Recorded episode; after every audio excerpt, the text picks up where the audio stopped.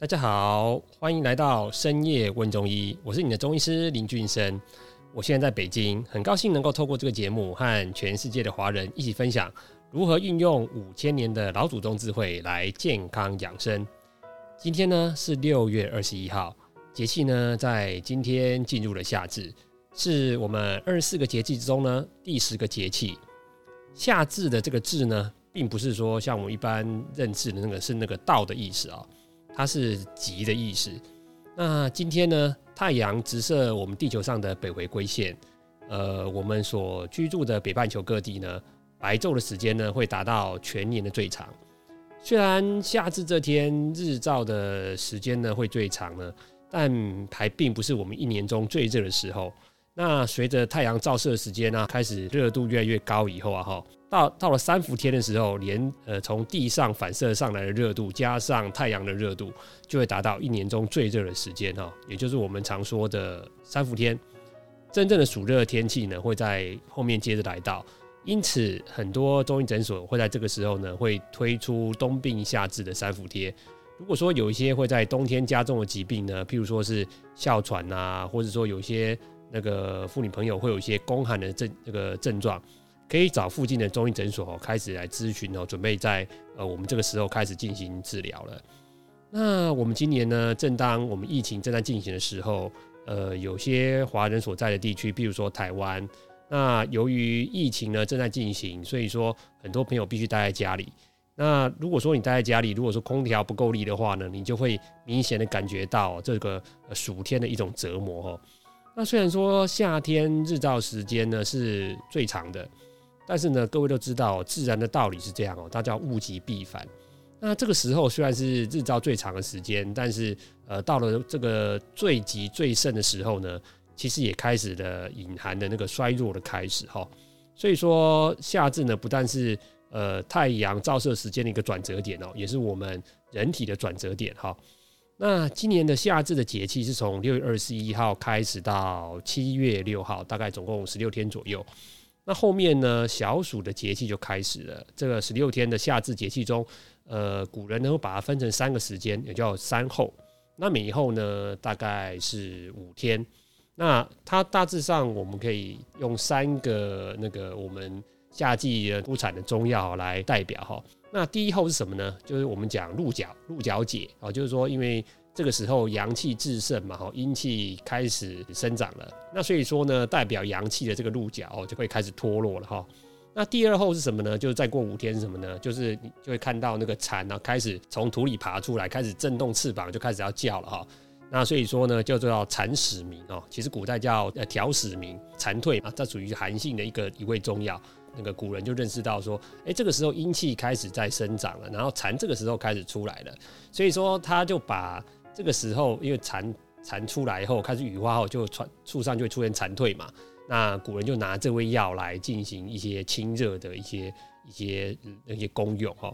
那第三个是什么？第三个叫我们有味中药哈，就常常我们常常我谈很多人，我们都喜欢用一个药叫做半夏。那那个第三后呢，就是再过五天，就等于说，呃，刚刚不是讲十五天嘛？第一个五天是鹿角，第二个五天是蝉蜕，那第三五天呢是什么呢？是半夏哈，就是。半夏会开始生长哈，因为半夏呢，它本身是一味祛痰的药，是属哎，它的属性是阳性的，但是喜欢生长在那个阴的地方哈，就像它就会出产在那个有水的那个水泽里面哈，呃，所以说那个到第三后的时候，半夏就开始生长了哈。那所以说，呃，这个夏天的三味中药，我们来代表它的一个那个出产的时间，我们就可以知道说啊，这个时候就是在这个节气是进行生长的。那我们人体呢？哈，同样是在处在这个呃阳气盛极而衰的一个季节。那如果说呢，你你的生活啦，跟你的平那个工作的安排啊，你如果说呃跟这个自然的节气是互相违背的哈。我举个例子，譬如说你这个时候呃开始阳气，你阳气很盛嘛，那你如果觉得说，哎，我这时候阳气很盛，精神体力特别好，但是你呢，你这个时候就没有注意好好休息哈。所以说，等于说你体内的那个阴气呢，就没有办法得到很很好的滋长。那所以说呢，就开始你在下半年的身体就开始有可能会由盛极而衰，就会开始进入了一些失调的症状哈。那所以说呢，我就这个我在这里要提出几点哦，就是说在生活方面以及饮食方面哦，我提出三点来跟大家分享哦，就是在夏至以后，我们有哪几点是需要注意的哈？在处在这个呃盛极而衰的时间，我们该怎么样去注意我们的身体来进行养生呢？哦，首先我来讲关于饮食方面的一个需要注意的地方哦，因为开始夏天以后，我们门诊上面哦出现的呃很多患者哈，像譬如说肠胃的病的人哦，都就会开始越来越多了。然后呢，呃，你就会常看到什么呢？第一种哦，就是呃，吃喝了很多冷饮的，然后消化不良的就过就来了。那还有呢，吃了很多西瓜，然后就有些妇女同胞就出现那种痛经的哈，尤其是刚吃的那个从冰箱里面拿出来那种水果，哎，那就开始容易痛经啦，然后有些呃肚子痛的啦，就开始出来了。那我在这里提出三点哦，就是说我们在夏天的时候有哪几点哦，就是我们在饮食方面需要注意的哈，跟大家分享。那希望各位在平常的时候，有些可能你不晓得的哈，那我们可能在此提醒一下，让各位呢能够少犯的这些养生的呃一些禁忌哈。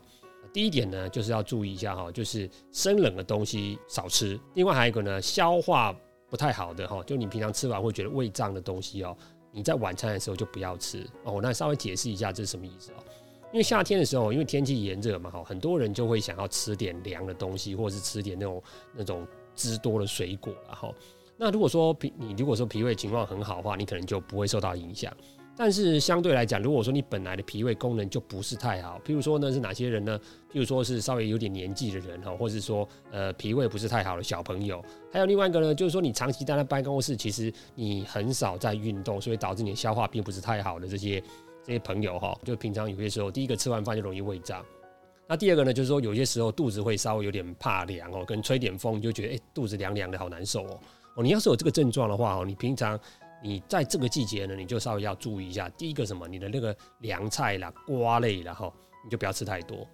那还有什么呢？就是说，像比如说我们冷饮啊，哈，就是那些呃泡沫红茶啦，哦，那些再加冰块那些，那你可能在夏天的时候喝了凉凉的，觉得蛮好蛮舒服的。但是你喝完后，消化机能就开始会减退，就开始哎，你发现胃胀的情况加重，然后有时候甚至会不太想吃饭哦哦，还这个这个这个就表示你你你喝了这些冷以后，可能肠胃就有点受伤了。然后呢，还有什么呢？就是像是说凉面哦，这些凉的东西哦，我们刚刚讲凉菜、凉面这些，你这个呃，可能夏天的时候食欲不太好，稍微吃一点呢，可以呃，你可能就是说你可能觉得哎，好像蛮清爽的。但是你一旦吃太多以后，它就会积在你的那个胃啊，就有时候不太好消化哦。那如果这个样子的话，我就会建议哦，你你在夏天的时候这一类东西还是尽量少吃一点。还有另外哪一个呢？你在夜间的时候呢，有些东西晚餐那一顿哈。呃，甚至是有些人吃宵夜习惯的哈，有些你平常吃完觉得不太好消化的东西，比如说呃比较油的那个肉类了哈，或者是不太因为像肉类有些红肉，它并不是很好消化，所以说你在晚餐尽量就避免不要吃太多这种不好不好消化的肉类。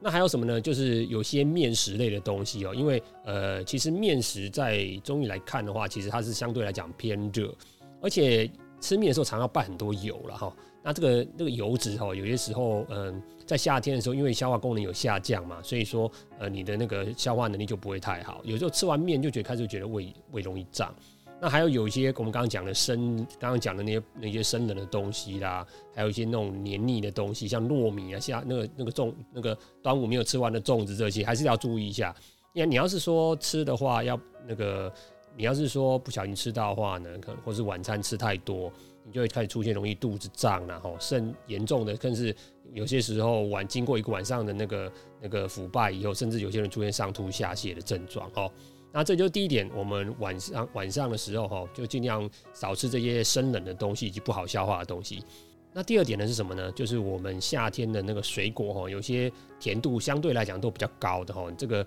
呃我们在吃的时候呢，尽量就是说你呃吃的时候刚好就好了哈，不要觉得说啊好甜哦。这个季节产哪些呢？像比如说有些葡萄啦，哈，都很甜的葡萄，包含包含芒果啦、荔枝啦、龙眼啦、桃啦这些。呃，如果说它经过一些品种改良以后呢，它的甜度会变非常高。哦，那这些水果呢，夏天的水果它的特点是什么呢？营养非常丰富。那如果说你消化的掉的话，它就营养丰富。那如果你消化不了的话，吃太多消化不了的话，它就会容易在你肚子里面产生腐败呀。啊，那腐败的话会是什么呢？有些有些就开始容易吃太多，吃太多这些这些水果类的，本来它的温度就它吃进去的温度就不是跟我们吃吃饭的温度就不一样嘛。那有些你本来肚子容易凉的哈，你吃完这些东西，哎，就开始堵在中间下不去了。哦，那有些时候你在经过一个晚上的那个腐败以后或发酵以后，肠胃道的一些菌群有时候就会失调，因为你消化不完全嘛。那有些可能就是细菌就替你帮他把它吸收掉了。那如果说刚好这些细菌是一些比较不好的菌的话，哈，你就可能会出现一些上火的现象，像比如说有些人喉咙痛了、口干舌燥了，哈，就有这些现象。那严重的就会肚子一直不舒服，哈，一直不舒服。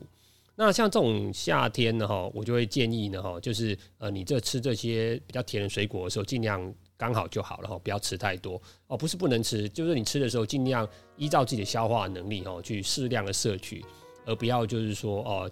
呃，吃到甜的哈，好吃的你就拼命吃拼命吃，然后吃多就吃太多，肚子胀这个样子啊。那第三个呢，就是说，因为夏天的话，呃，一般相对来讲食欲会比较没有那么好。那我都会建议呢，我的一些患者朋友呢，可以喝四神汤哈。那什么叫四神汤？就是我们常在看到夜市有在卖那些，呃，像是台湾夜市也有啊，它有卖一些芡实啊、茯苓啦、山药啦、莲子，有些会加薏仁的这种哈，那个那个四神汤哈。哦，它这本身它本身这些药呢，它有些会再加一些猪肠子了哈，可以帮助你的消化。那就是说它本身它有这些中药类呢，它都有帮助祛湿的作用。那甚至你平常的时候呢，有些体内湿气比较重的哈，你就会看有些手上这个季节，有些人手上会开始起一些小水泡的哦。我们就那个中医的学名叫白培哦，这种小水泡呢，就在夏天的时候就开始容易手上开始冒出来，说脚上容易起小小水泡的。那在这个季节呢，你就可以喝一点那个赤小豆跟薏仁煮水来喝，来排出我们体内多余的湿气。那不过我刚刚讲那个四神汤，它可以有那个帮助消化的作用。但是如果说你平常就是有些有便秘的哈，你那个山药类就不要吃太多哦，因为像莲子跟山药这些哈，就是有些时候你大便如果稀的话，它吃完后可以让你的那个大便会比较成型。但相对来讲，如果说你有便秘的话哈，你就尽量这山药跟一莲子你就不要放太多哈，这就是我的一点建议。那夏天呢，有些具有心血管方面的一些问题的人呢，也在这个时候可以接受一些中药方面的治疗哈。有些时候，呃，我们讲说，因为夏天嘛是属火嘛，我们心也属火哈。那你在这个时间对你的心血管的问题进行一些调理啊哈，因为心血管问题在夏天来讲会是比较呃，会是相对于冬天来讲是比较轻微的。那我都会建议患者在夏天的时候赶快对你的心血管的问题。进行调理，那要要不然到冬季的时候，它有些心血管问题就容易发作嘛，哈，那那到时候来讲的话，也就比较麻烦一点哦。所以我会建议大家，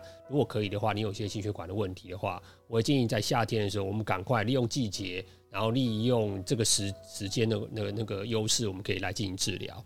那在生活方面呢，我们有哪些需要注意的呢？哈，因为第一点哈，就是如果说天气热的话，那就会。那个很有些时候我们容易大汗淋漓嘛哈，那你的大汗淋漓，有些人在那个运剧烈运动完啊，有时候他就会很想要洗冷水澡哦，那我都会建议这种情况尽量避免，因为你可能年轻人觉得说这个没有关系，诶，这个那个就是反正凉很凉嘛，冲下去很舒服啊，但是你开始到一定年纪以后，你就会发现哦，你这个平常喜欢冲凉的这个地方哦，就容易会筋骨酸痛。哦，就是有些像你可能四五十岁以后，你就发现，哎，怎么肩膀容易有五十肩的情况？可能还不到五十肩，但是可能三十几岁还不到四十岁，你的肩膀就开始容易会有一些酸痛啊，有些时候举不起来的那种现象啊。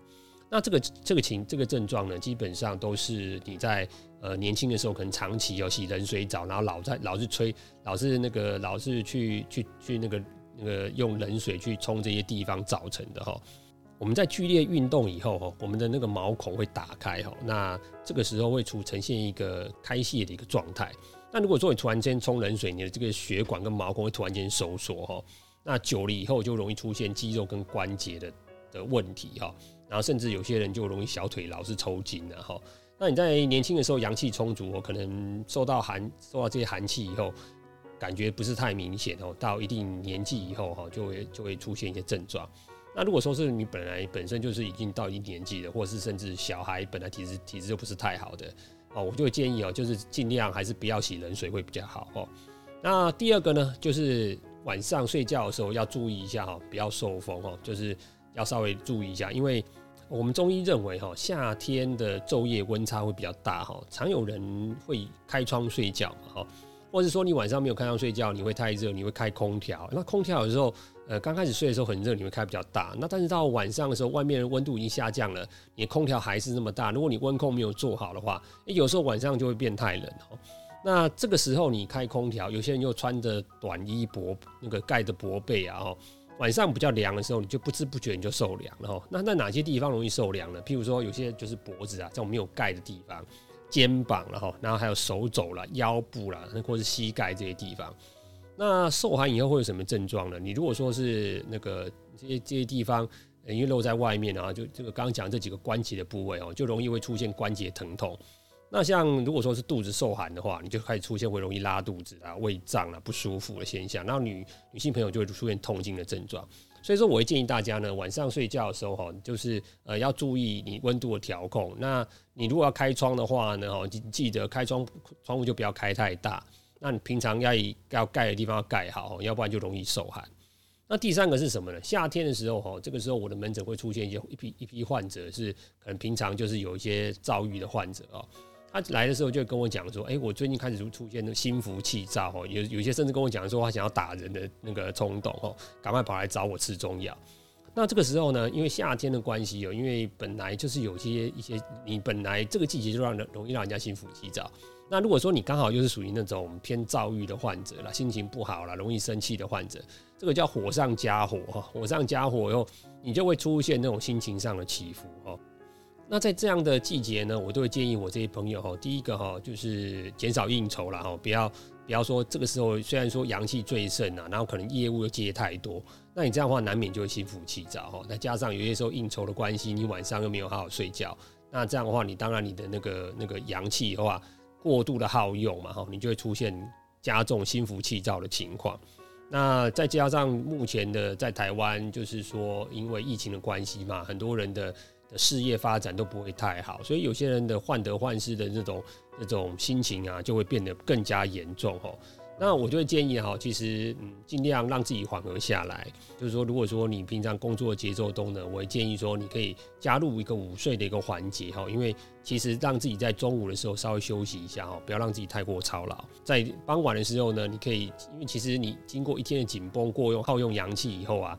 我就建议说，你尽量找一些就是傍晚比较凉爽的时间，尽量散散步，让自己缓和下来哈。那避避免一天都是属于紧绷一个状态哈，让你的心率啊都可以慢慢下，慢慢的缓下来。那夏天呢，由于说你稍微动一下呢，就容易会出流出大汗哦。因为中医认为汗跟血两个是同源的哈，你出太多汗以后，本身就会容易虚啊。那所以说，我也建议，如果说你在这个季节要做运动的话，尽量挑一些。和缓的运动来做了哈，比如说呃，你可以去游泳啊，或者说去那个打太极拳呐，哈，这些相对来讲比较缓和一点的。